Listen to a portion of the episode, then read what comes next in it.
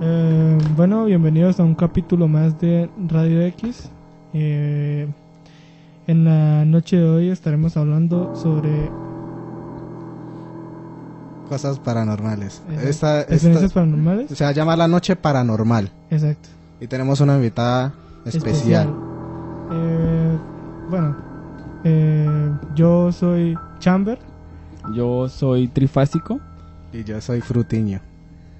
Y eh, Nuestra invitada nuestra especial. invitada especial se apoda de Perséfone.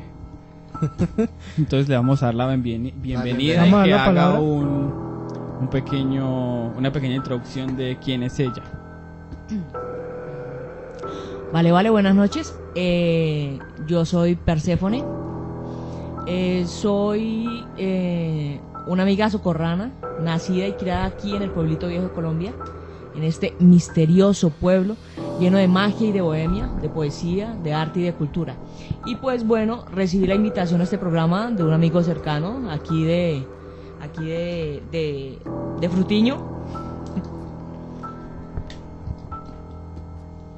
Y pues bueno, la invitación me pareció un reto y mm, vamos a hablar del tema de hoy. El tema de hoy lo vamos a llamar La Noche Paranormal. La Noche Paranormal. Muy bien, eh, vamos a empezar eh, este tema con un par de preguntas. A ver, vamos a pensar, mis compañeros de sala y nuestros oyentes, ¿cuántas veces nos hemos sentido vigilados, espiados? ¿Por qué nos sentimos incómodos en la oscuridad? ¿Por qué nos ponemos nerviosos cuando estamos solos? Muy bien, todo esto abre un tema de conversación que está lleno de muchas preguntas, de muchas inquietudes. Y por supuesto nos abre la puerta a un mundo místico y mágico lleno de misterio que nos invita a buscar e indagar sobre todo aquello que para nosotros es paranormal. Mm. Muy bien, eh, voy a iniciar aclarando que hay experiencias positivas y enriquecedoras que te llevan a una evolución o elevación espiritual, a pesar de las raras circun- circunstancias. Pero también hay experiencias negativas y perturbadoras, cuando te conviertes en víctima de las misteriosas circunstancias y sin desearlo te encuentras bajo presión por alguna causa paranormal. Mm. Muy bien, vamos a comenzar con algunas preguntas con las que creo que muchos de los oyentes se van a sentir identificados. Después les voy a comentar eh, también algunas cosas que he aprendido sobre el tema y después les comentaré eh, sobre algunas experiencias paranormales que he vivido. ¿De acuerdo? Bueno, comencemos con las preguntas. Listo, empecemos a ver. ¿Están listos muchachos? Sí, estamos Comenzamos. listos. Estamos Listos. listos. Bueno, vale, vamos a empezar con la primera pregunta. ¿En algún momento se han, se- han sentido una presencia extraña cerca de ustedes? ¿Cómo se han sentido? Bueno, yo quiero empezar. Eh, yo, yo- bueno, yo en este tema eh, tengo que decir que soy un poco escéptico. O sea, yo he tenido experiencias extrañas, pero yo pienso que todo está en la mente, ¿sí? Entonces, obviamente a mí disfruto mucho de escuchar las experiencias paranormales de otras personas y todo eso, porque eso al final lo, lo enriquece a uno. Entonces, Bien, bien, pero quiero que empiecen a contarnos. Contéstame, ¿has sentido alguna presencia extraña? ¿Cómo te has sentido? Bueno, yo pues cuando yo era niño, eh, ahora, hoy en día yo pienso más que es como un trauma. Pero no sé, yo cuando era niño eh, y vivía con mis papás, vivíamos los tres solos, eh, pues yo le tenía bastante miedo a la oscuridad. Eso es muy común en los niños. Pero entonces esto, yo en las noches yo no podía dormir. Siempre sentía que, que había alguien observándome. Siempre sentía que había alguien en, en mi cuarto. Siempre. Y yo cuando dormía tenía un sueño muy recurrente. Que era que dentro del sueño yo estaba en un lugar como blanco. Era un vacío. Y escuchaba voces de, de gente que me gritaba, me insultaba, me decía cosas feas. Y pues yo estaba bastante pequeño. Y siempre que tenía ese sueño yo me levantaba y no podía retomar el sueño. Me costaba muchísimo y sentía esa presencia de alguien en el cuarto que me estaba observando. Y a veces era tan fuerte que pues yo me ponía a llorar. Y, y de hecho mi papá muchas veces me regañó por eso, porque pues Suele a él le pasar. molestaba, porque digamos él tenía que trabajar y al mismo tiempo estaba estudiando y pues yo siempre llegaba a, a llorar a la pieza de mis papás, a contarles y que no podía dormir y pues entonces a, a raíz de que mi papá me regañaba por eso a veces, yo prefería quedarme en la habitación y soportar eso, pero pues era bastante feo. O sea, esa sensación, sí, es esa sensación de que hay alguien ahí, aunque uno no lo vea, es horrible. Y más Ajá. cuando uno es niño. Y también- niño que siente ajá. las... Y no sé, pues yo no soy creyente. En el momento sí era creyente, pero tampoco era que conociera mucho sobre la religión. Y, y no sé si tuvo algo que ver con que pues a mí nunca me bautizaron. O sea, a mí cuando me bautizaron, a mí cuando me bautizaron yo ya tenía como ocho años y eso fue antes de que me bautizaran. Y también, pues eso sí no lo recuerdo yo, pero mi mamá cuenta que mi, mamá, que cuando yo era pequeño, mi papá, como les digo, él trabajaba hasta tarde y luego estudiaba. Y entonces era normal que él llegara a la casa tipo una o dos de la mañana. Correcto. Y vivíamos en una casa con unos abuelos, que eran, no eran familiares nuestros, pero como que tenían arrendada, o sea, nos arrendaban la habitación. Pues yo era un bebé. Tenía tal vez un año, dos años, dos años por ahí. Y mi mamá cuenta que un día ella escuchó como...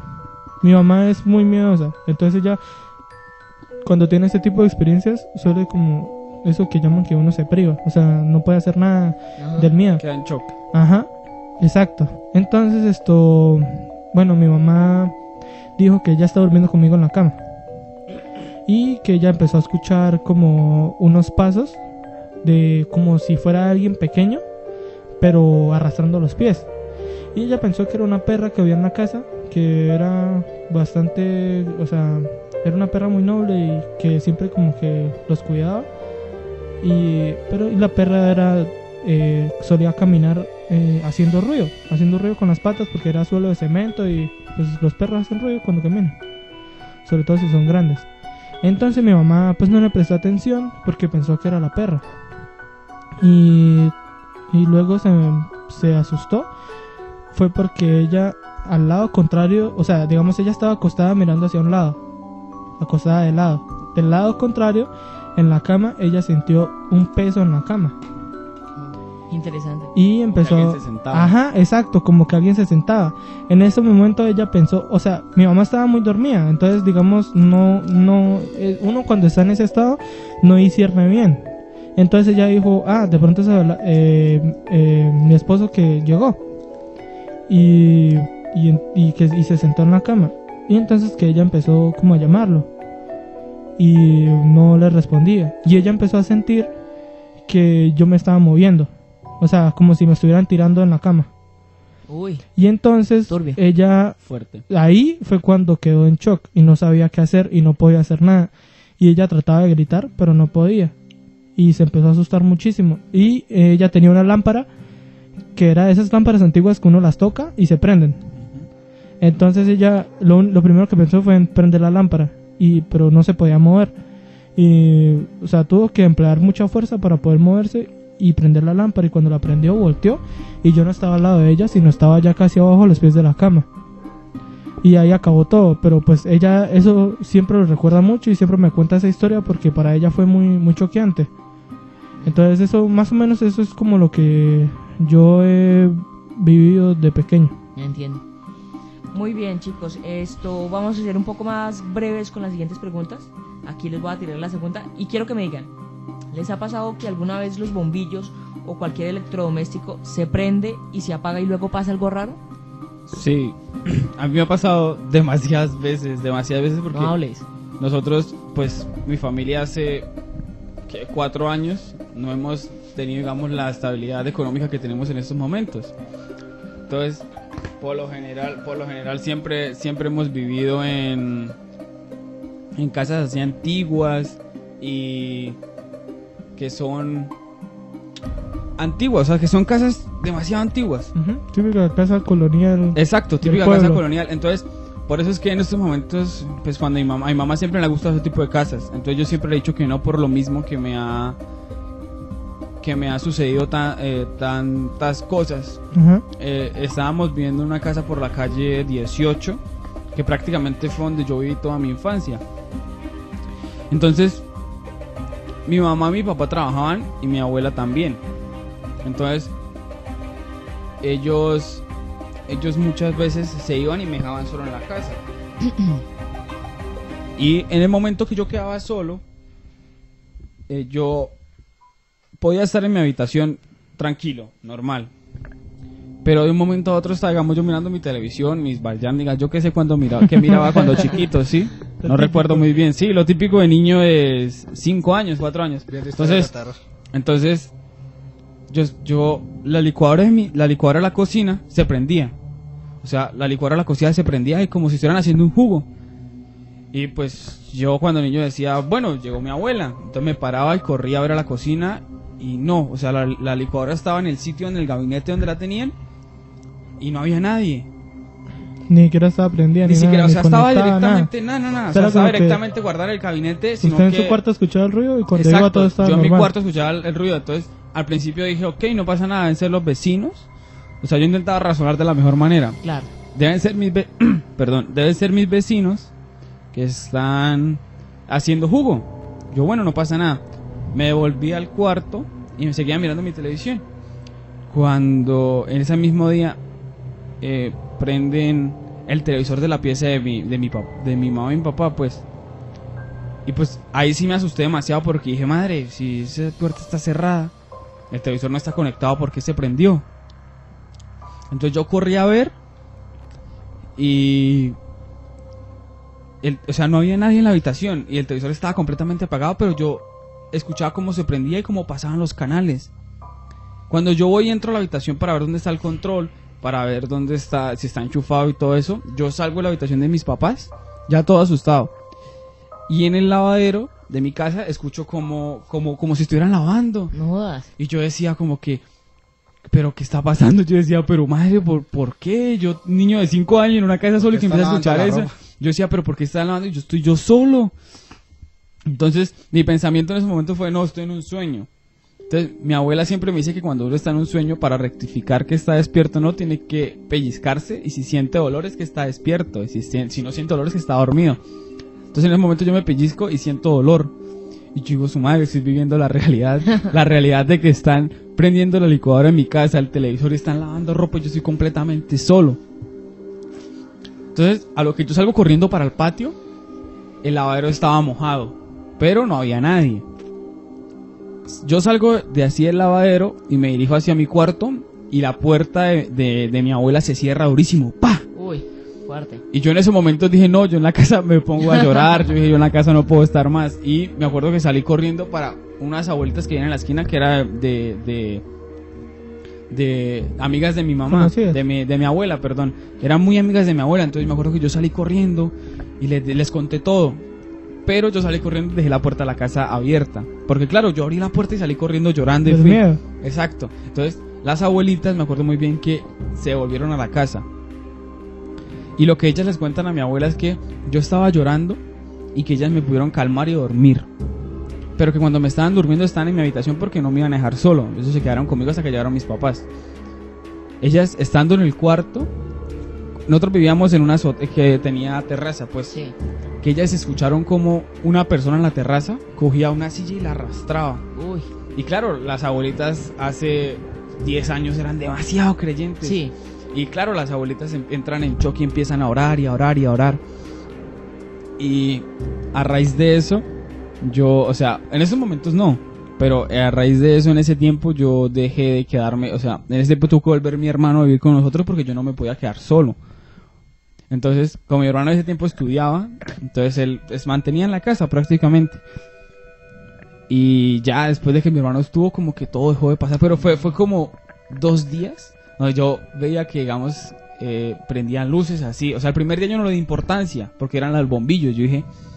Yo Eso dije. como que uno, Sí, uno yo- siente raro, pero dice, "Eh, puede ser cualquier cosa. yo le intentaba dar razón y decía, no, es que la luz está yendo y viniendo y se apaga, bueno, que no sé qué. Entonces, eh, a raíz de eso no, no, no me había quedado solo en la casa. Hasta luego, un tiempo que estaba grande, que nos fuimos a otra casa y sucedió lo mismo, pero una semana.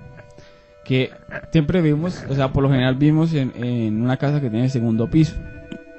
Entonces, pero que son de las antiguas, de- son coloniales que, que dan miedo. Uno entra y siente que da miedo directamente. Yo entiendo la Hay, sensación. hay, hay algo curioso sobre ese tipo de casas y es que eh, yo había leído que es más común sentir cosas extrañas o tener ese tipo de experiencias en casas eh, así coloniales, coloniales sí, porque, casas porque esos antiguas. tipos de casas tienen muchos años. Pero, o sea, no por eso, sino por el sentido de que son casas que suelen tener humedad. Y también los materiales de los que están construidas eh, a veces pueden ser tóxicos. Entonces, eh, cuando uno habita demasiado tiempo en una casa de ese tipo, eh, esas cosas, la humedad y todo eso, por ejemplo, la humedad tiene hongos que liberan esporas. Y es, es como, es como si uno eh, consumiera microdosis de un alucinógeno. No uno no va a tener una, alucin- una alucinación fuerte o así, pero sí va a empezar que a escuchar cosas raras, que a sentir cosas raras, que escuchar que pasó algo, ¿sí? Entonces es mucho más común en ese tipo de casas, pero eh, alucinaciones mínimas, muy, suaves muy que no parecen alucinaciones, que uno está totalmente lúcido y piensa que, que es algo real. Entonces eso hay que tenerlo en cuenta. Sí, y pues lo que pasó, o sea, solo me ha pasado en dos casas, que han sido como las más antiguitas en las que hemos vivido. Entonces, en la segunda casa, el televisor de la planta de, de arriba se prendía. Y yo podía estar con mi hermana y mi hermana abajo cocinando, el televisor se prendía.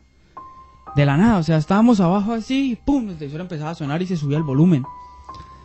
Y eso, esa, esa, ese tipo de cosas sucedió do- o una semana, perdón, una semana seguida, donde el televisor se prendía, arriba se escuchaban pasos. Y ha sido, o sea, esa ha sido como de pequeño mi mayor eh, experiencia Eh. al, al, al referenciarme en esa pregunta. Eh, pues sí, les cuento que yo también me siento algo identificada con esa pregunta y es que cuando era muy pequeña, eh, más o menos de 7, 9 años, en las noches casualmente me dejaban sola y siempre a las 9 de la noche se tenía que ir la luz, pero solo en mi casa, descubrí que era solo en mi casa. Y siempre a las 9 de la noche se iba la luz, pasaba yo pues de niña por un buen susto y casualmente cuando mi mami sí estaba en las noches, no se iba la luz. Era algo muy raro. Pero cuéntanos tú, mi querido Frutiño. Y lo que quiero incluir es que tu casa sí da miedo porque... porque Sí, queda- la casa de... Esa casa todos la conocían. Sí, esa casa, es- esa casa sí da miedo. Y da por la miedo. noche, porque quedaba por... O sea, como detrás. De todas las casas. Exacto, y ya queda la avenida, pero allá puro monte. Y, y para entrar de noche, tú me contabas que cuando eras chiquita, te llamaba tu mamá y no había la luz que estaba ahí. Ajá. Y todo eso era oscuro. Era como un paso Me daba oscuro. mucho miedo pasar por ahí. Eh, Es que aún así... Hasta que entraba a la casa. A, No, veces, a aún mí que me dijeran, no, que vaya a la casa de allí a tal cosa. O, Uy, sí, daba mucho miedo. Por era ejemplo, como una, que, una- una uy, vez que tu mami nos dio agua cuando estábamos jugando allá afuera con los niños. Y da miedo, o sea, así ya grande para entrar a ese sitio, o sea, es que había que pasar como por un pequeño montecito. Sí. Y da miedo porque es que no había luz ahí en la puerta Ajá. ni nada. Entonces, sí, esa casa sí, sí puedo asegurar que, que daba miedo, que daba miedo. Muy bien, chicos. Para ser un poco más breves, vamos a continuar con la tercera pregunta. A ver, cuéntenme, ¿algún familiar muerto los ha visitado o han tenido alguna experiencia con algún muerto? Yo sí, yo, yo. Cuéntanos, mi querido Pues yo no, mi abuela. Esto, es que mi abuela eh, tuvo un hermano que esto, nadie lo quería, o sea, era adoptado. Porque él nació un poco deforme. Ah, entonces lo- la familia lo abandonó. Y mi bisabuela dijo, eso aquí lo recibimos, tráigalo para acá. Le damos eh, Entonces, esto, él, eh, bueno, creció con mi abuela, creció Ajá. como hermano, no como hermanastro, sino como un hermano de sangre. Ajá. Y creció como un hijo más de mi, de mi bisabuela. Entonces, ya cuando mi abuela tenía como 25 años y él tenía como 20, no, él, él era mayor. Esto, él trabajaba en una bomba de gasolina y estaba, era mecánico. Y estaba arreglando un automóvil y estaba arrodillado y pasó un carro y se lo llevó.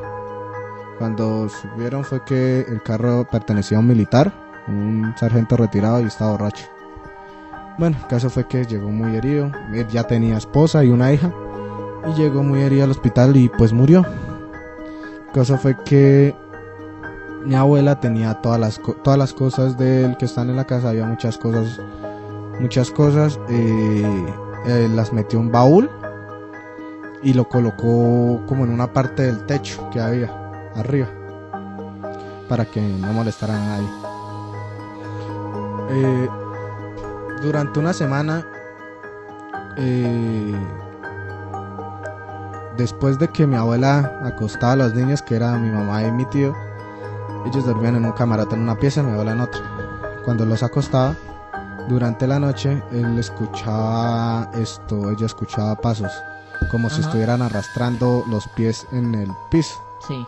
Él pensó que era que se levantó, que se levantó la, esto, mi, mi, mi tío, mi mamá, y que estaban caminando, molestando, y ella gritaba y nada.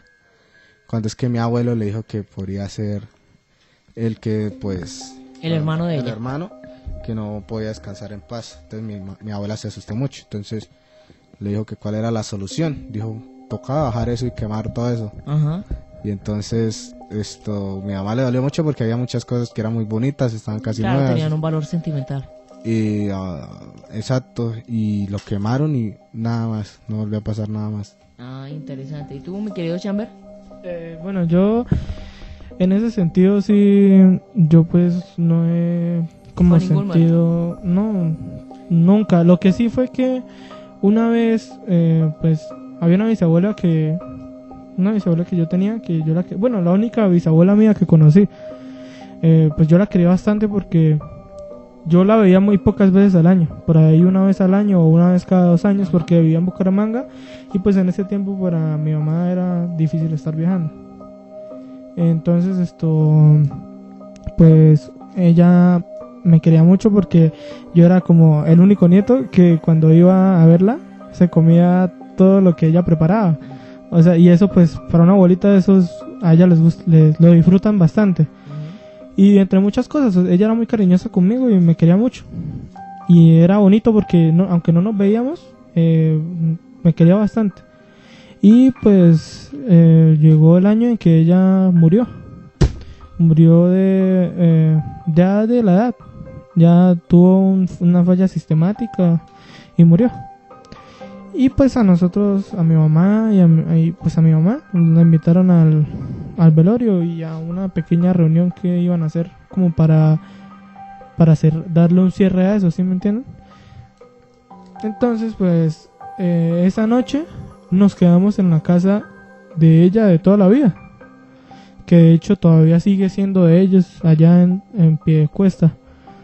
Y pues, eh, como no había donde dormir, a mí me, me hicieron una cama, o sea, una cama en el suelo, en la habitación que era de ella. Y pues yo, o sea, pues yo, yo no era, eh, sí me, me dio un poco de miedo porque yo dije, pues era la habitación de la recién difunta Obvio, y claro. todo eso. Pero pues yo sentía que había alguien en la habitación. Pero como usted dijo al comienzo, o sea, no solo hay experiencias negativas, sino también experiencias positivas. Correcto. Y pues puede, puede ser que esa es la, la única vez que yo en mi vida he sentido como una presencia como tal de una persona cercana o algo así que haya muerto porque no sé, no sé si fue ella o no, pero yo sentí algo, sentí como que alguien me acompañaba y no tuve miedo, sino fue algo bonito. Y pues, es como la única experiencia que he tenido así, pero la recuerdo muy bien porque fue fue muy bonito. Fue muy bonito Fue y, y fue para importante ti, para mí. Pues, enriquecedor. exacto. Fue muy y bonito. Ah, bueno. ¿Y tú, eh, Trifásico? Pues eh, yo así este tipo de experiencias no he tenido. Eh, eh, pero mi abuela eh, me cuenta que ella tuvo tres hijos. Mis dos tías y un, y un hijo que se le, que se le murió. Entonces, que a ella se le murió el, el- el hijo que tenía como 18 años, 19 años, que lo mataron Sí. y que ella, ella vivía en Cabrera. Entonces, para ella traer, digamos, mercado le tocaba pasar de Cabrera a otro pueblo, ir a comprarlo y devolverse. Que ella una- un día se fue y le cogió, digamos, le cogió la noche, pues. Y que volviéndose, ella cargando las bolsas, sintió que le pusieron la mano en, en el hombro y que le dijeron como que, mamá, no vayas. Y ella sabía que mis, mis do- mi, mi mamá y mi tía estaban pequeñas, entonces que iban a decir, es ilógico. Entonces, que ella, ella, ella le, como que sintió que le, que, o sea, que, esa- que lo que le tocó el hombro le decía como que, mamá, no avances, espera, espera. Resulta, eh, pues ella en, ese, ella en ese momento, ¿Esperó? ¿Ella esperó? ella esperó, sí, Ah, entonces ella, ella se detuvo y ella, es- ella, o sea, como el, como el sentir de mamá que sabía que era El hijo. mi tío, que se Sí. murió. Entonces ella el sentir de mamá es como que eh, vino y me dijo deténgame por algo. Resulta que más adelante había un señor que estaba todo loco y que estaba con un machete eh, Mm. dándole machetazos a toda la persona que pasara, o sea, intentarlo matarlo. Entonces que ella se detuvo en ese momento y vio cómo pasaba la policía corriendo. Y ella con la policía dijo, puedo avanzar porque ya está la policía, o sea, avanzo con ellos. Entonces ella avanzó, digamos, a paso largo. Y claro, se dio cuenta que estaba el señor ahí con el machete todo ensangrentado. Uy. Así ya lo tenían en el piso y todo eso. Entonces ella me, me cuenta eso, que es la experiencia que he tenido que el hijo le salvó la vida, porque es que un hombre de 30 años contra una, mu- contra una mujer de 30, creo que tenía mi, mi abuela en ese tiempo. No, igual con un arma ya, con cualquier sí, arma, correcto, un exacto. arma larga, Ya fuera un pierden. cuchillo, pues Exacto, entonces, es difícil, y, más, pero- y más ella que eran ya tipo las 9 de la noche, iba con bolsas. Entonces, ella me, ella me cuenta que pasó eso y siente, ella, ella, ella sintió como el hijo le salvó la vida ya él estando muerto. Hermoso. O sea que para ti también fue una experiencia enriquecedora. Eh, para mi abuela. Mm, Para bueno, para tu abuela, sí. Sí, exacto. Para mi abuela fue una experiencia que que que, Y- que, que le salvó que le salvó que les que le salvó la vida, pues. Entonces esa ha sido la experiencia que me cuenta mi abuela que tuvo y tengo otra, otro tipo de experiencia igual, pero con mi con mi con mi abuelo que está ya que ya falleció. Entonces ¿Qué sucedió? eh, que a él se le presentó una mujer y le dijo que, se, que también que se detuviera y fuera por el arroyo. Y ahí él, él yendo por el arroyo, eh, falleció. Mi abuelo yendo por el arroyo murió, porque a él se le presentó una mujer que le dijo que caminara por, por el arroyo, que se fuera por ese atajo. Y en el atajo, no se saben cómo, pero al otro día apareció fue el cuerpo de mi abuelo ya muerto. Mm, interesante. Entonces, o sea, esa fue una experiencia negativa. sí, sí, esa ya fue negativa. Tú, mi querido, mi querido y adorado Frutiño, cuéntame. no, pues así experiencias que tengo, Con algún muerto. mm, yo ya la conté, la de- Listo, entonces continuamos con la siguiente pregunta. Eh, ¿Han tenido sueños o visiones que les muestren el futuro? ¿O que les adviertan algo? yo no, pero hay un familiar que sí. Eh, vale, coméntanos eso. precisamente esto, mi mamá eh, ha tenido una en el cual esto fue que eh, se estaba soñando que que mi tío esto le dan un disparo. Creo que era así no me acuerdo bien. Entonces eh, el caso fue que ella se levantó y le dijo a mi abuela eran como las tres como las 12 como las 12 de la noche y minut- minutos o horas después, no me acuerdo bien, eh, recibieron un llamado de que mi tío estaba en el hospital, que porque le habían disparado en una fiesta, estaba dentro del carro y el man disparó y la bala le atravesó la pierna. Bueno, le atravesó la puerta y le dio en la pierna. Interesante. ¿Y tú, eh, mi querido trifásico?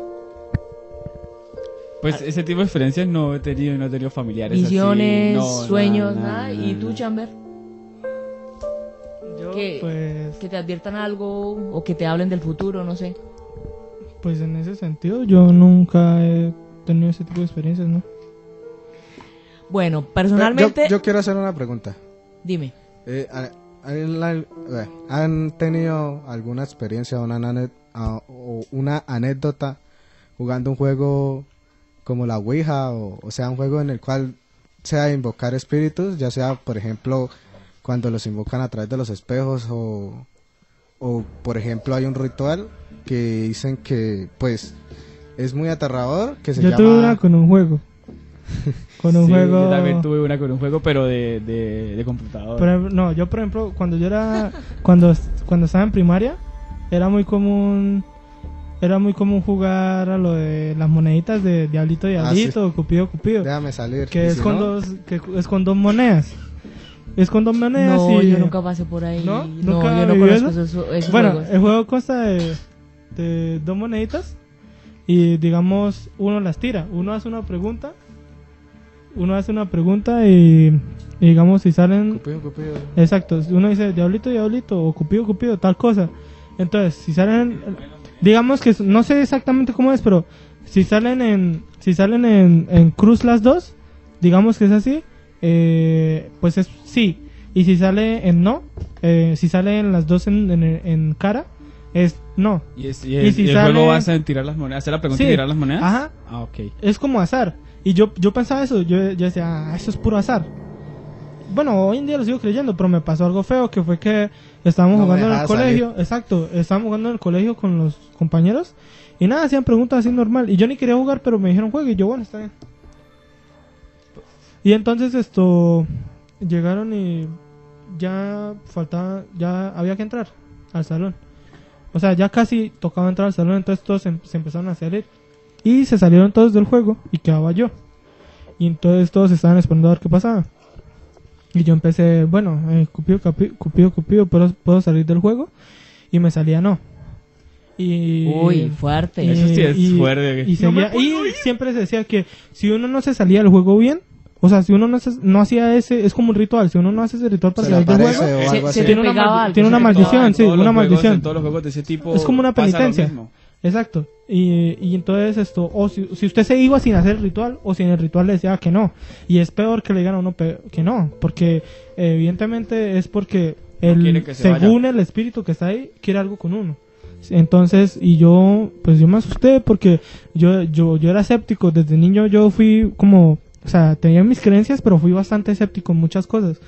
Y entonces eh, yo empezaba, diablito, diabli- eh, cupido, cupido, ¿puedo salir de este juego? No. Cupido, cupido, ¿puedo salir de este juego? No. Y pues todos éramos niños, entonces todos empezaron a asustar y se asustaron tanto que se fueron. Eh, y eso era, eh, era un, un colegio rural, o sea, prácticamente casi rural. Era como un colegio campestre. Exacto, un colegio en campestre. Y entonces eso, eh, pues, eh, yo me empecé a asustar, se fueron todos, era una casita de muñecas.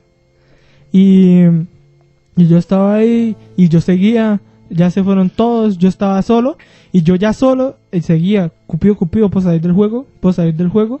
Y nada, no me deja salir y yo ya en un momento me asusté y entre el miedo y la rabia yo cogí las monedas y las boté y me fui. Y duré como un mes todo psicoseado con eso porque pues obviamente, o sea, le decían a uno lo, que eso se lleva una maldición. Ah, Y correcto. pues, también tuve otra experiencia con un juego que pues eh, cuando eso eran demasiado populares los videos de terror de, de un youtuber que se llama, bueno, todos lo deben conocer, Dross. Y entonces esto, eh, bueno, eh, había un video que le hablaba sobre juegos de terror. O sea, juegos, juegos paranormales. Juegos para invocar espíritus. Ajá. Espectros era. Y había, y había uno que para uno jugar tenía que cerrar la ventana a las 12 de la noche. Si la ventana del cuarto. Uy, ese es, Cerrarla. ese es re perro que pasa alguien a visitarlo y que usted se tiene que hacer el Uy, dormido. sí, Exacto. Pero si abre los ojos- sí es cerrarla, es cerrarla como de manera celosa. Pero- como uno, como uno ya eh, teniendo la idea de que hay alguien afuera mirando. Entonces uno tiene que cerrarla como sospechando. En ese O sea, uno de meterse en el- en el papel. Su pieza tenía una ventana que da a la calle, ¿no? Daba a la calle Uy. y en las noches ahí pues era, era, Era bastante, solo. era muy solo.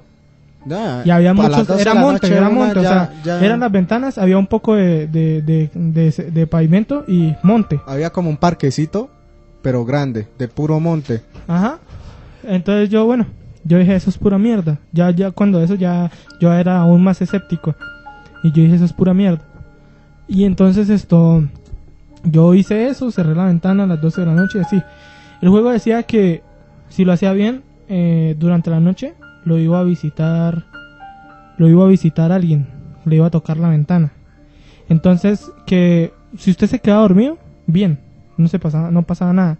Pero la vaina es que la mayoría de las veces, por el mismo miedo de que uno está haciendo el juego, uno no es capaz de dormir. Y yo no fui capaz de dormir.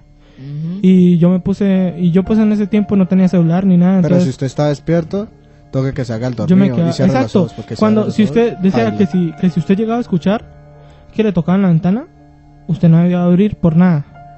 Y tampoco debía mirar la hora ni nada. No, Decía nada, que normalmente era por ahí a dormido. las 3 de la mañana, que supuestamente era la hora maldita.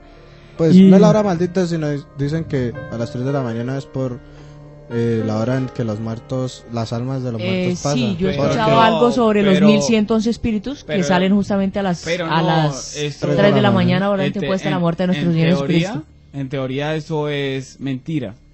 Porque es que está comprobado por unas personas que estuvieron dentro de un cementerio y decían que la hora en la que más, estuvieron 24 horas y la hora en las que más vieron experiencias paranormales fue a las 11 de la mañana. Que ni siquiera a las 3 de la mañana que estuvieron despiertos vivieron lo que vivieron a las 11 de la mañana. No Bueno. Pero Bueno, en el caso un, fue que- en un cementerio no... Bueno, No, bueno, pero que- déjeme terminar de Bueno, lo mío. Entonces esto, bueno, yo pasó eso a las 3, como más o menos, bueno, yo sé, sabía qué horas eran, porque más adelante miré y hice más o menos, dije, bueno, más o menos a esa hora fue. Y lo que pasó fue que me tocaron a la ventana. Y ¿No yo... en serio? Ajá, a mí me tocaron a la ventana. No sé si fue que yo estaba tan metido en el cuento que me pareció haber escuchado, pero yo escuché algo que me tocaron. Y yo duré como, sin hablarles mentira, duré como unos 40 minutos haciéndome el dormido, pensando si miraba la hora en el reloj o no la miraba. Tenía un reloj al lado de la cama. No, eso nunca Y eso decían que, que no había que mirar la hora porque si uno, si uno le da- miraba la hora, le daba como más poder a esas entidades. Porque No, no es que le damos poder. Es le da más es- poder porque uno cree, es, es como que uno cree en eso. Pues también, pero según el juego dice que si usted se levanta y lo ve el man... Entra en el juego. Exacto, y el man pues le puede hacer algo muy... Y entonces esto, bueno, yo... Y yo al final miré la hora y cuando miré la hora eran las tres y media. Y yo me asusté muchísimo y empecé como... como tuve como un ataque de pánico, no podía respirar bien y así. Y no me podía mover. Y ese fue como la primera parálisis que yo tuve. Pero fue raro porque fue una parálisis estando ya bastante tiempo despierto. Y eso por lo general pasa recién uno se despierta. Que uno se despierta y no se puede, no se puede mover. Y pues bueno, eso fue lo que yo he sentido así de juegos. ¿Y tú, Trifásico? ¿En algún juego? Pues es que no recuerdo bien el juego, pero el juego basaba en. en. en un papel donde uno hacía una cruz y escribía sí, no, sí, Charlie, no. Charlie. Eh, Charlie, Charlie, Charlie, sí, Charlie. el Exacto, creo que ese Charlie. juego. Pues es que... Bueno, sí, hágale. Pues es que esa es la teoría de que se mueven los lápices por el viento, algo así, o... Pues es que principalmente ese juego se popularizó fue por la película. Ajá. No, nunca la he visto. Fue una estrategia de Que se marketing. llama La Orga. Exacto. Se empezó a viralizar en Estados Unidos muchísimo y luego se empezó a viralizar acá precisamente por Dross. Pero Exacto. ojo, pero ojo, en el momento en que ustedes hacen ese juego, técnicamente abren una puerta. Lo cual, por más que fuera una técnica de mercadotecnia eh, por la película y lo que sea, cuando ustedes entran al juego, ustedes le dan poder al Cuando juego. tantas personas se pueden hacer eso, pues puede que hasta le dé cierto poder. Es correcto, ustedes le dan poder al juego y claro, se puede convertir en algo, en algo real. Por ejemplo... el- Cuéntanos, Trifásico. Bueno, Bueno, eh, yo también he estudiado en un colegio que es rural, rural, no sé hablar, rural. Entonces, eh, empezó la moda de ese juego, Ajá. de que era jugar a eso, que no sé qué. Entonces, para nosotros llegar a ese colegio teníamos que coger una ruta que nos recogía a las 4 y media de la mañana y nos dejaba ya a las 5 y nuestras clases empezaban a las 6 y media. Entonces, claro, ¿qué Qué hacen? tortura. Sí, no, ¿qué hacen unas personas, qué hacen 10 pelados a las 5 de la mañana esperando una hora y media que les abrieran? Entonces empezamos a jugar eso. Entramos al colegio, nos dejaron entrar y en un salón cerramos ventanas y puertas y éramos cuatro personas. Y empezamos a jugar eso. Eh, bueno, entonces empezamos a jugar. Charlie, Charlie, bueno, puedo entrar, que no sé qué, y seguimos jugando, pan. Cuando eh, hubo un momento donde estábamos preguntando y preguntamos si algo cerca de nosotros estaba. O sea, si en ese, en ese salón había algo... Se vio una presencia, Exacto, un ente o algo si así. había un ente con nosotros. Entonces el juego respondió que sí. Entonces la siguiente pregunta que hicimos fue, si el ente está aquí con nosotros, que nos haga una señal. Él luego respondió también que sí. Cuando respondemos que sí, estamos pensando la siguiente pregunta. Una, una ventana que tenía el seguro puesto, Puesto, sí. se abre. Y todos quedamos como que, si estamos con alguien realmente, o sea, realmente esto es verdad, estamos con alguien. Entonces, la pregunta que hicimos fue, si la entidad está con nosotros, que cierra la ventana frente a nosotros. Y la ventana se cerró. Entonces, bueno, nuestra teoría en ese momento no, fue el viento. Y se- eh, entonces, seguimos jugando. Y éramos cuatro personas y a un pelado sintió que algo le ponía la mano. Y, o sea, no lo apretaba, sino que se la puso y sintió un calor muy grande. Ajá. Y a lo que se quitó la camisa y el uniforme, tenía una mano marcada en el hombro. Uy, no O sea, o sea, tenía la mano marcada en el hombro como si lo hubieran apretado. Entonces, seguimos con el juego y era la hora de ya salirnos. Entonces, era, era lo mismo que le pasó a, Alan. a Chamber. Entonces, entonces, fue lo mismo que le pasó a Chamber, que a dos personas conmigo, o sea, uno pudo salir normal. Entonces, las otras dos, los otros tres no nos podíamos salir. Entonces, nuestra siguiente pregunta fue eh, si la presencia de la persona que acabó de salir del juego te molesta, dinos y es que se vaya. Y respondió que sí. Entonces, esa persona inmediatamente tuvo que salir.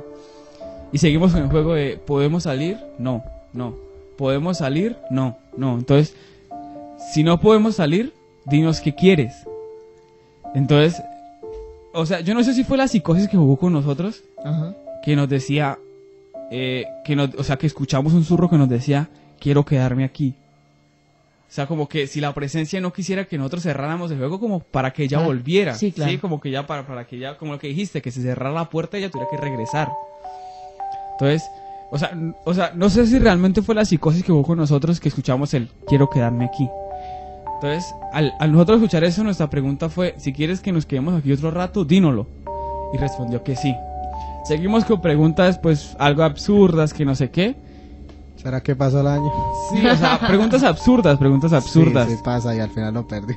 Y eh, seguimos preguntando, preguntando. Cuando lo intentamos de nuevo podernos irnos, otra persona pudo salir del juego. Y nosotros no nos dejaba. Entonces, vos lo mismo. Si deseas que esa persona que acaba de salir se quiere ir, dínolo. Sí, esa persona se fue. Seguimos nosotros en el juego. Y eh, empezamos a preguntar. En realidad preguntábamos estupideces, como que de eh, eh, si, si, si te mataron eh, brutalmente, dínolo. Y sí, bueno, preguntas estúpidas. De no- ¿Sí, sí, o no? sí, sí, ¿Te mataron brutalmente? ¿Cómo? Sí. Sí, sí. Entonces, en realidad fueron preguntas estúpidas. Y llegó el momento de nuevo a decir que si podíamos salir, yo pude salir. Pero el, el muchacho que quedó solo hizo la misma pregunta que si yo me tenía que ir de ese lado. Y el juego respondió que no. Entonces yo me quedé. Nos quedamos los dos y ya faltaban 20 minutos para que empezaran las clases. Entonces los profesores ya estaban ahí, ya estaba ahí toda la gente. Entonces fue, él le dijo, voy a entrar a clases. Si deseas que siga jugando, déjame ir. Y el juego respondió que no. Entonces él preguntó, ¿por qué quieres que me quede? Y no, el, el juego no se movió, se quedó quieto. ¿Por qué quieres que, que me quede? No respondía. O sea, no decía nada, nada, ni sí, ni no. Ni... Cuando volvió a preguntar, ¿me puedo ir? Y respondió que sí. A lo que responde que sí, la puerta es como si alguien por fuera le hubiera metido un palmadón. ¡Pa! O sea, como si alguien estuviera muy bravo y hubiera pasado todo rabonado y ¡pa! le hubiera metido un puño. Entonces a lo que respondió que sí, le pegaron a la puerta y, y nosotros abrimos la puerta y no había nadie. Y bueno, entonces dejamos de jugar y todo eso y en ese salón, según los celadores, a raíz de eso empezaron a suceder cosas, que escuchaban cómo movían las sillas y todo eso. Y esa ha sido mi experiencia con, con algún tipo de juegos de esos. Interesante. ¿Tú, Frutiño? Pues son varias, o sea, no son mías, pero las he escuchado. Por ejemplo, una que es algo como que le pasó a, a mi compañero trifásico, pero eh, fue un caso que ocurrió, no me acuerdo en dónde. En España, algo así. El caso fue que cinco jóvenes se reunieron a jugar a la Ouija, que es el juego más conocido para, para invocar espíritus. Entonces eh, se fueron a una casa vieja. Y la primera pregunta fue si alguna de nuestras presencias te incomoda, dínoslo. El tablero señaló a tres participantes. Bueno, los tres salieron, se quedaron esperando afuera. Cuando es que eran bien tarde y era en medio de la nada, en una casa. Cuando se escucharon un estruendo, cuando voltearon a mirar, la casa se había derrumbado sobre los dos que se quedaron adentro y los mató. Uy, no jodas, fuerte. E- esa es una. La otra, pues es más relacionada como a la Ouija, que es esto. Entonces se escuchaba el espectro soso. Dice que, dicen que es uno de los espectros más aterradores que hay.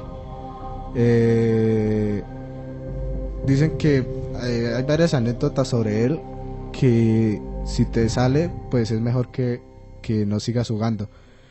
Hay una donde hay una una una joven jugando a la Ouija y le sale a Soso.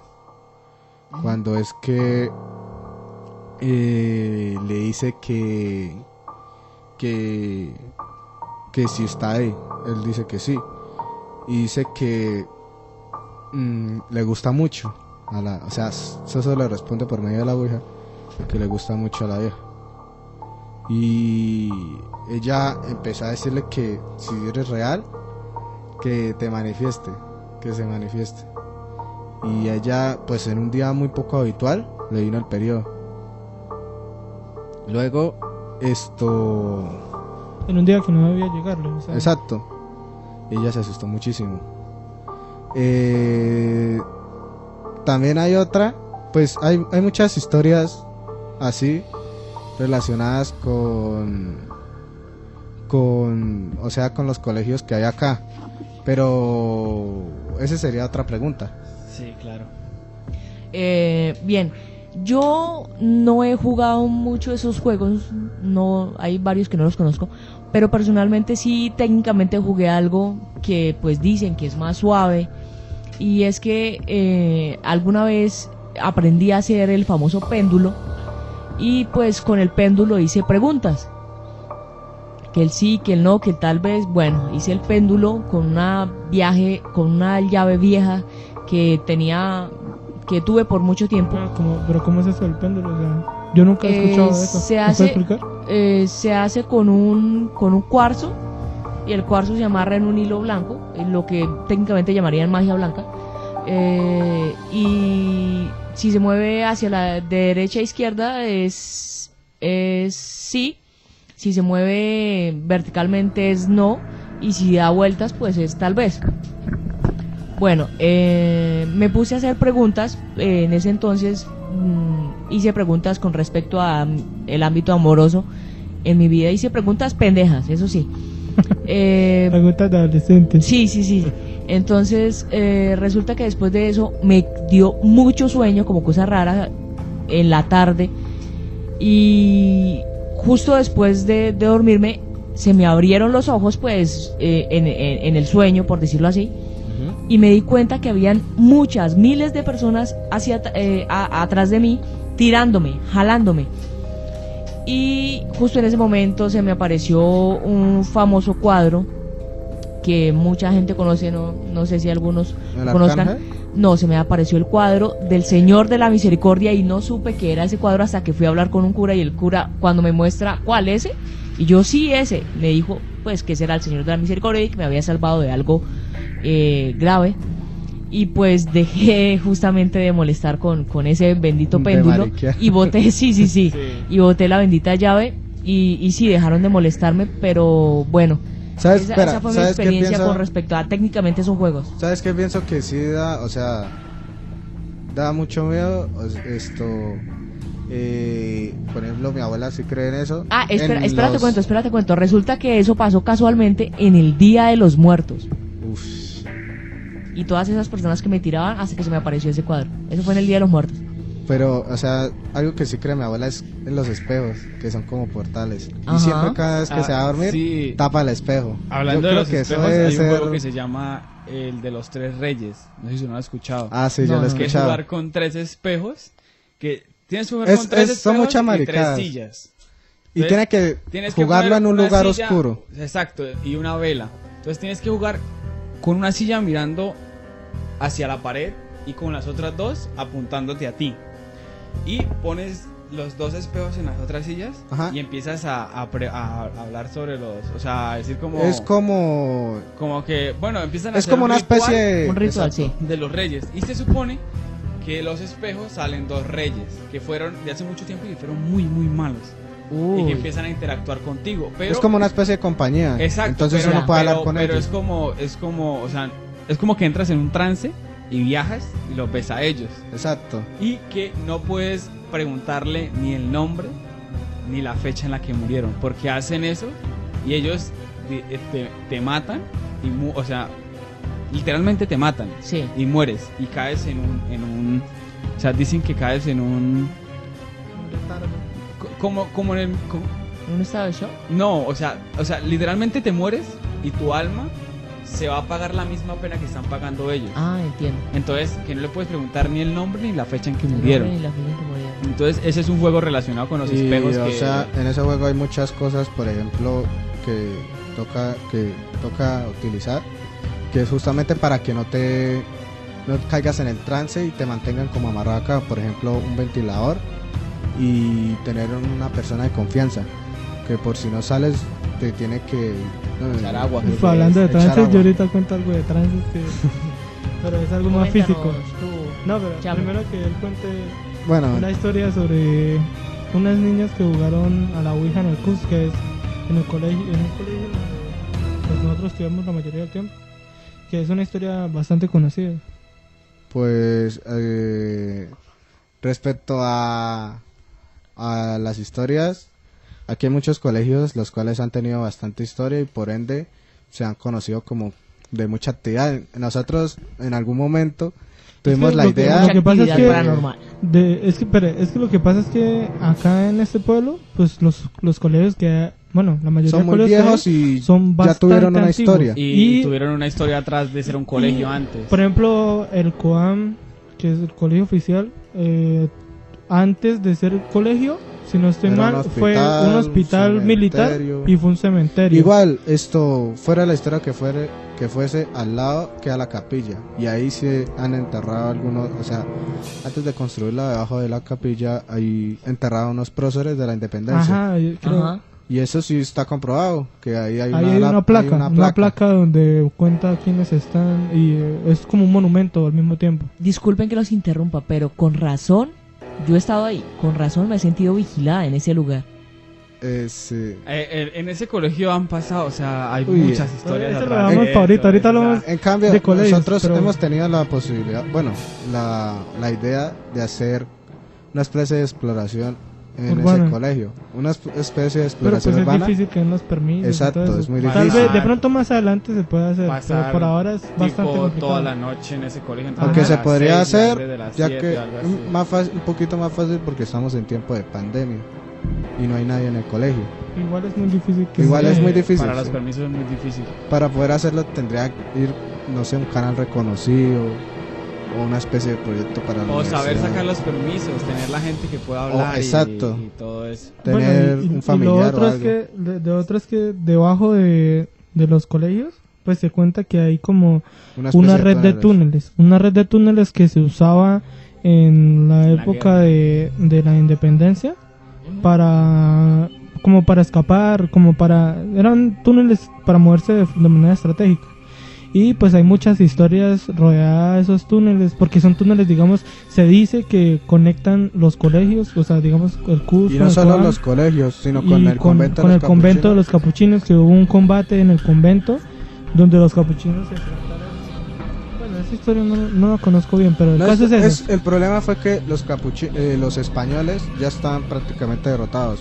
Entonces la gente del común estaban, o sea, bravos por los, eh, los impuestos sí, y el, todo el eso. poder que tenían los españoles ya era muy- Exacto. muy, muy poco Pero en esa época pues ya pero en esa época, pues ya esto, ya, ya los, eh, las, los españoles habían sido derrotados. Entonces, eh, la gente del común fue a perseguirlo. Pues, un dato, un dato histórico es que por eso se llaman los comuneros, gente del común. Entonces la gente del común esto fue a perseguirlos a los españoles y ellos se escondieron, se escondieron en el convento de los capuchinos, que era un convento de la élite, donde estaban los monjes capuchinos.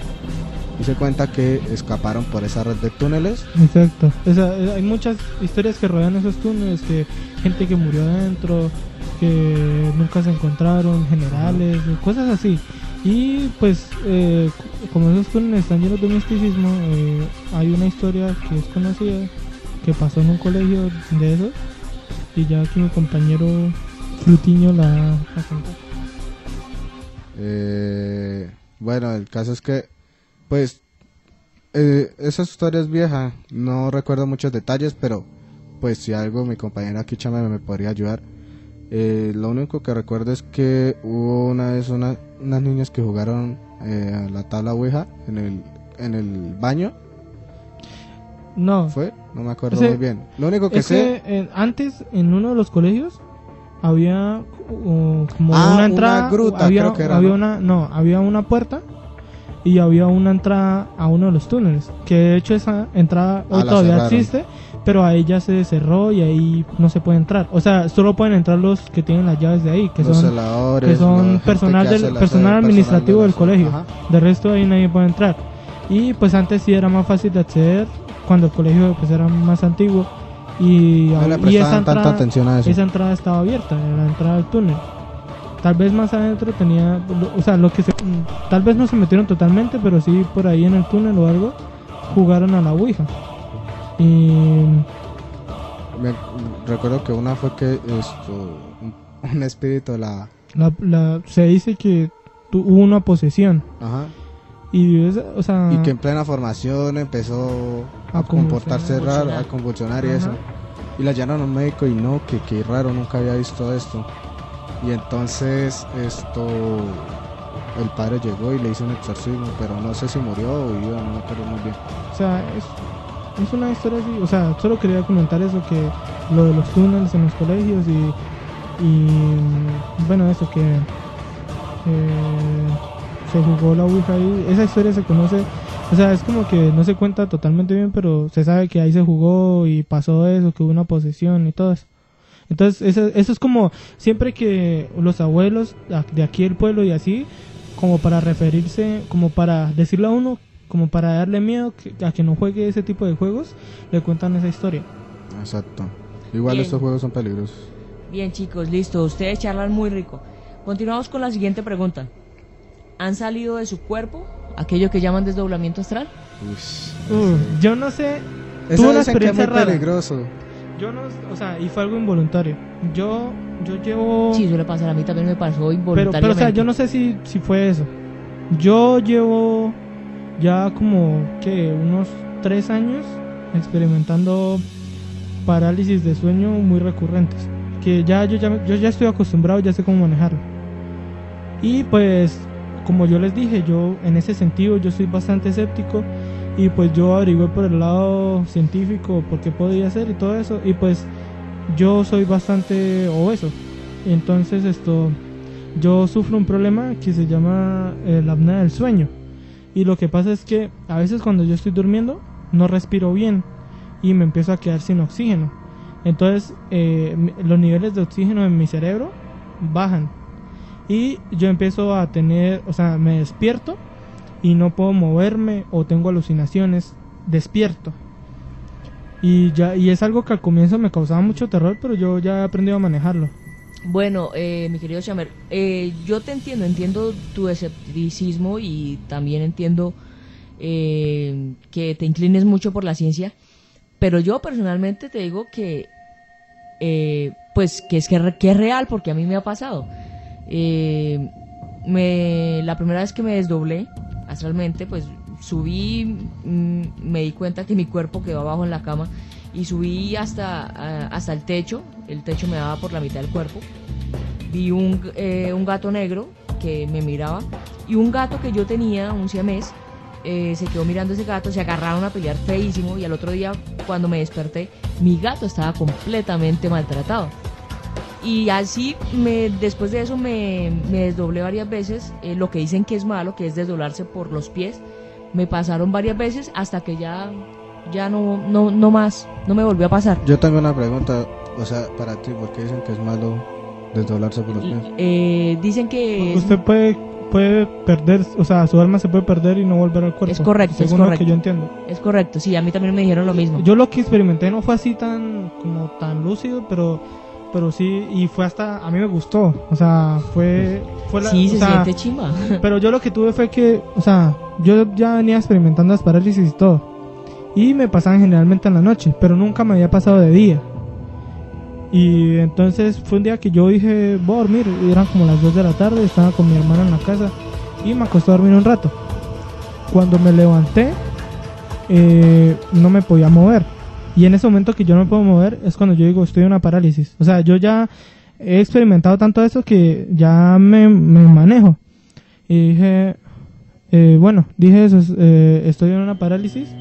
Entonces yo empecé a ver, era de día, entonces podía ver todo más claro porque la luz entraba por la ventana. Pero veía todo muy borroso, como, como, como si no estuviera totalmente despierto, o sea, como si no tuviera los ojos bien abiertos. Y empecé a ver hacia la pared. Y, y vi como que la, la pared se empezaba como a, como a distorsionar, como si se estirara. Es que técnicamente en ese momento uno ya está en otra dimensión. Y, y, o sea, se- yo sentía que se- cuando la veía, veía como que, como que se volvía líquida la pared. Y pues se- para ver fue chimba. Y en un momento yo empecé como, como a, como a verme a mí mismo. Pero no así de que yo no así que yo sentía que salía de mi cuerpo y eso, sino digamos, yo estaba acostado, no me podía mover y veía mi cara desde un poco más arriba de mi de mi de mí, o sea, ¿cómo lo explico? Digamos, usted acos digamos, imagínese que de uno pronto, está aunque no lo creas, sí te desdoblaste. Si lo analizas bien, yo creo que sí. pero pues puede ser una alucinación, o sea, hay que no hay que cerrar la, la puerta a, a- a las, a las dos cosas, porque es que yo, mira, mi explicación es, pasó eso, o sea, tuve una, una alucinación por, por la falta de oxígeno y porque yo ya estoy diagnosticado con apnea del sueño. Eh, y sí, entonces... científicamente eso también puede ser posible. Por eso, y entonces, y pues obviamente cuando yo me vi a mí mismo, no me vi muy claro. O sea, sabía que era mi cara, porque sabía que era mi cara. O sea, es como que uno lo sabe. Sí, claro. Pero, o sea, me veía a mí mismo acostado, pero no como así que me veía desde arriba, sino me veía un poco desde más arriba, desde más atrás de mí, me veía, me veía la cara. Y no la veía muy claramente, pues porque uno se ve al espejo y uno no es como que, o sea, uno nunca se va a ver su propia cara como ve las caras de los demás. Uno ve ángulos y cosas así. O sea, es, es muy curioso eso de que dicen de que probable, eh, o sea, que unos u- piensen en que, digamos, tal vez uno nunca ha visto su propia cara como en realidad es, porque uno siempre la ve a través de algo, a través, uno ve, uno ve es un, una imagen virtual de su cara. Eh, cuando uno se ve en un espejo, como no es una imagen, no es algo físico, eso se llama imagen virtual. Cuando uno se ve a través de una cámara, eh, de un reflejo de cualquier cosa, son imágenes virtuales. Uno nunca se ve su cara tal como es. Entonces esto puede ser, o sea, dicen eso que uno nunca en su vida se ha visto su cara y que uno cómo sabe si la cara que uno ve en los reflejos es realmente la suya, pero eso ya es aparte. El caso es que como yo uno en mente tiene los diferentes ángulos que ve su cara en ciertos reflejos, cuando yo me veía en esa situación, mi cara se veía no se veía muy clara, se veía un poco borrosa o deforme, pero sabía que era mi cara. Y pues cuando me desperté me pareció re loco y yo dije, qué chimba. Y ya, pero normal. Ah. Porque ya está- yo es- estoy acostumbrado a sentir este tipo de cosas. Ah, Entiendo, entiendo. Trifásico, ¿tienes algún apunte? Pues la verdad no, no ¿No te has desdoblado astralmente? ¿Y tú, Pues Frutiño? la verdad en ese tipo de aspectos no nunca he tenido alguna ¿Y tú, experiencia Frutiño? así. ¿Te has desdoblado alguna vez? Mm, no, nunca. Listo, entonces pasemos a la siguiente pregunta. Está buena. ¿Creen en los ángeles o los demonios? ¿Han visto algún ángel o un demonio? bueno, yo empecé diciendo que pues yo, como no soy creyente... Usted es agnóstico. O sea, bueno, yo no, no creo en ese tipo de cosas. eh, eh, de pronto... ¿Esto qué? No es como que deje totalmente cerrado la puerta. O sea, siempre yo con un pequeño espacio a eso. O sea, no... No, no, no es que sea totalmente ateo, así que... Pero, o sea, por el momento no creo en eso. ¿Quién, quién quita que más adelante cambien las cosas y yo sí creo así? Por el momento no creo. Pero esto, yo sí, a mí me pasó una vez, bueno, una historia que me contó un amigo, que fue que eh, la tía no creía mucho en esas cosas. Bueno, sí, era, era muy creyente en esas cosas, mejor dicho. Y pues, él creía en los espíritus, guardianes y todo eso. Entonces, esto mm, una amiga de ella mandó a pues a bendecir el carro con los espíritus guardianes. Y él una vez que llegaron a la casa él vio el carro como a las una, como a la una de la mañana llegaron. Él llegó y vio el carro y vio puras manos eh, que estaban apoyándose sobre la ventana pero eran muchísimas eran miles de manos y igual esto me recuerda a algo que pasó que bueno lo escuché por internet. Fue una historia eh, relacionada con Hiroshima, con Hiroshima y o Nagasaki, no me acuerdo. Que fue en la época de, de ya cuando habían lanzado las bombas. Eran dos semanas después de que habían lanzado las bombas. El ejército de Estados Unidos ya estaba tomando eh, la ciudad. Y pues esto, ya que los japoneses son muy orgullosos, ellos preferían matarse antes de que de rendirse. Eso ya es de la cultura propia de ellos. Es más una cuestión de honor. Exacto. O sea, que antes de que morir por la mano de otros, prefieren morir por la propia por su propia mano. Ajá. Entonces, el caso fue que los soldados estaban muy alertas con todos, porque cualquiera podría ir con un con una una canasta bomba o un carro bomba, cualquier cosa, atacarlos, porque ellos no eh, pues ellos se ellos eran se sacrificaban eh, por el honor. Entonces, eh, una vez, eh, bueno, una de las tantas excursiones de los estadounidenses, encontraron a una señora con una canasta. Dijeron que soltara la canasta. Y no quiso, y no quiso. Y entonces esto, ellos venían con un, no me acuerdo, bueno, con un lanzallamas y le echaron gasolina y la prendieron a la señora. Cuando miraron qué había dentro de la canasta, había un bebé, era el hijo, recién nacido. Entonces, pues, él se deprimieron muchísimo porque sí pueden ser soldados, pero igual eran personas y Los pues... seres humanos ante todo. Exacto, y los habían, a- algunos hasta eran obligados a ir por cuestiones de edad. Entonces, esto, en una de las tantas noches, un, el, uno de los soldados que presenció eso eh, estaba muy estresado por todo lo que había pasado y se fue a fumar un cigarrillo eh, cerca al río, a las orillas del río. Cuando vio esto, una mano, cuando la trajeron, miraron de quién era. Y pues no tenía esto identificaron al portador pero igual esto pues la terminaron lanzando al río.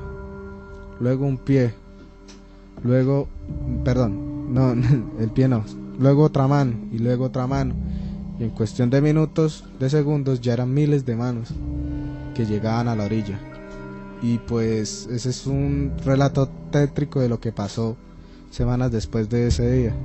Y sin contar que esto, que habrán sentido, o sea, las personas que estaban ahí, que vieron el, el destello de luz. Bien, entonces eh, mm, quiero que me respondan ya por, por, por último, ya para terminar esta pregunta. ¿Creen en los ángeles o los demonios?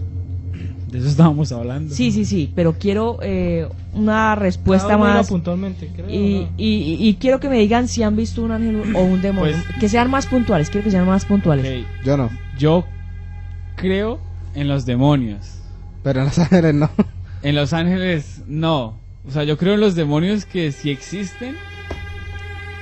Y, y existen porque hicieron ciertas cosas en la vida mal y están ahora como demonios. En Los. Ángeles, en, Los Ángeles no, porque es que si una persona que hizo todo correcto se fue a descansar y ya. O sea, prácticamente Pues falleció. y Bien, no- no entonces- técnicamente función. Los Ángeles no somos nosotros, sino por ejemplo, son o sea, ya fueron creados por Dios. Nosotros- Es se correcto, que cuando, cuando nosotros fallecemos y hacemos las cosas bien, nos volvemos parte de esos ángeles, se No, supone. no, no, no. No. Ah, santos, hacen parte de las Ah, benditas almas o santos. O sea, nos- ahora le- les voy a les voy les si voy a hablar hacemos de las mi cosas bien, pues nos vamos al cielo. Ese es el, el- Es correcto. Ahora mi apunte mi, apur- mi apunte con respecto a esto es que bueno, eh, si hablamos de este tema, cabe decir que yo he visto ambas caras de la moneda. Yo creo en los demonios y creo en los ángeles. Eh, demonios sí he tenido uno que otro encuentro con alguno, pero sí. nada, nada grave, creo yo. Y. Y con respecto. eh, yo he tenido la oportunidad de ver un ángel, aunque no me lo crean. Yo vi un ángel una vez, son grandes y lo vi en cuestiones de segundo, lo vi volar al cielo, etcétera. Eh, es el único ángel que he visto en mi vida, pero ha sido una experiencia hermosa. Con respecto a los ángeles y a los demonios, he visto ambas caras de la moneda. Y con respecto, si hablamos, si con respecto al bien o al mal, también he visto sus dos caras. ¿Por qué? Porque si no hubiera conocido el mal que técnicamente habitaba en mí, ya fueran vicios, pasiones, mentiras, ira, rencor, etcétera, pues no hubiera podido reconocer el bien o la bondad de Dios, la sonrisa de un niño, el romance, el sacrificio, la sinceridad. Es simplemente la dualidad de emociones que se maneja en este mundo, aquella guerra entre el bien y el mal. Y pues ustedes deciden de qué lado están, ¿no? Exacto. Muy bien, chicos. Eh, entonces, Entonces, yo creo que por el día de hoy damos por terminado. Nos queda mucho material para una segunda parte, exacto. para continuar en una segunda noche paranormal. Entonces, muchas gracias por escucharnos. por Si quieren apoyarnos, ya saben, cuenta en. Colombia, no meter. Número de cuenta Estaba en 100. Colombia. Sí. si quieren pues seguir Pues escuchando, solo escucharlo y 50.000 a- denos sus comentarios si está paila o si les ¿qué gustó. creen acerca del Si está paila, pues seguimos o- haciendo, pero ¿Y Eh, qué podemos cambiar? ¿Qué podemos mejorar? Exacto. podemos hacer una segunda parte de este Exacto, tema. queda, para queda complementarlo. bastante material para una Exacto. segunda parte. y sino si que ya no se nos acaba, ya tercera, no se nos acaba el tiempo. Tenemos el tiempo limitado. Entonces, muchas gracias Hay por que estudiar. escucharnos una noche más Una noche. y hasta la próxima. Bueno, yo personalmente le agradezco a los chicos por la invitación. Gracias a usted, Lupe, por venir. Gracias por venir Eh, y contarnos a todos los oyentes les agradezco por su atención. Y que la pasen rico, que pasen buena noche y hasta la próxima. Hasta la próxima. No dejen de soñar. Bye. Vemos.